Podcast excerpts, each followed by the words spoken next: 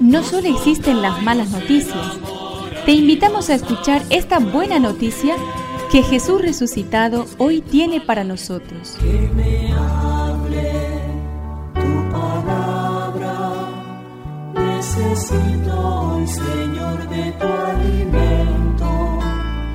Hoy en todo el mundo se escuchará esta palabra. Mateo 15 del 21 al 28. Jesús partió de allí y se retiró al país de Tiro y de Sidón. Entonces una mujer cananea que procedía de esa región comenzó a gritar, Señor, Hijo de David, ten piedad de mí. Mi hija está terriblemente atormentada por un demonio. Pero él no respondió nada. Sus discípulos se acercaron y le pidieron, Señor, atiéndela porque nos persigue con sus gritos. Jesús respondió, Yo he sido enviado solamente a las ovejas perdidas del pueblo de Israel. Pero la mujer fue a postrarse ante él y le dijo, Señor, socórreme. Jesús le dijo, No está bien tomar el pan de los hijos para tirárselo a los cachorros. Y ella respondió, Y sin embargo, Señor, los cachorros comen las migas que caen de la mesa de sus dueños. Entonces Jesús le dijo a la mujer, Mujer, Qué grande es tu fe, que se cumpla tu deseo.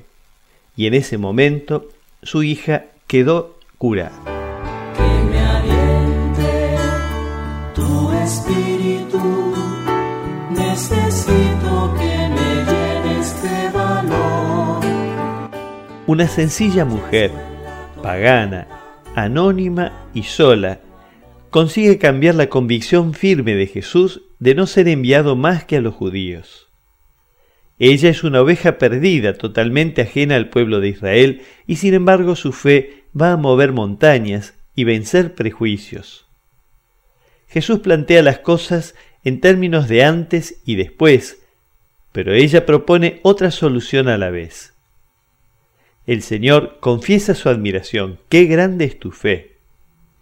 No se sitúa como protagonista, ya que la niña ha sido sanada por el poder de la fe de una mujer creyente.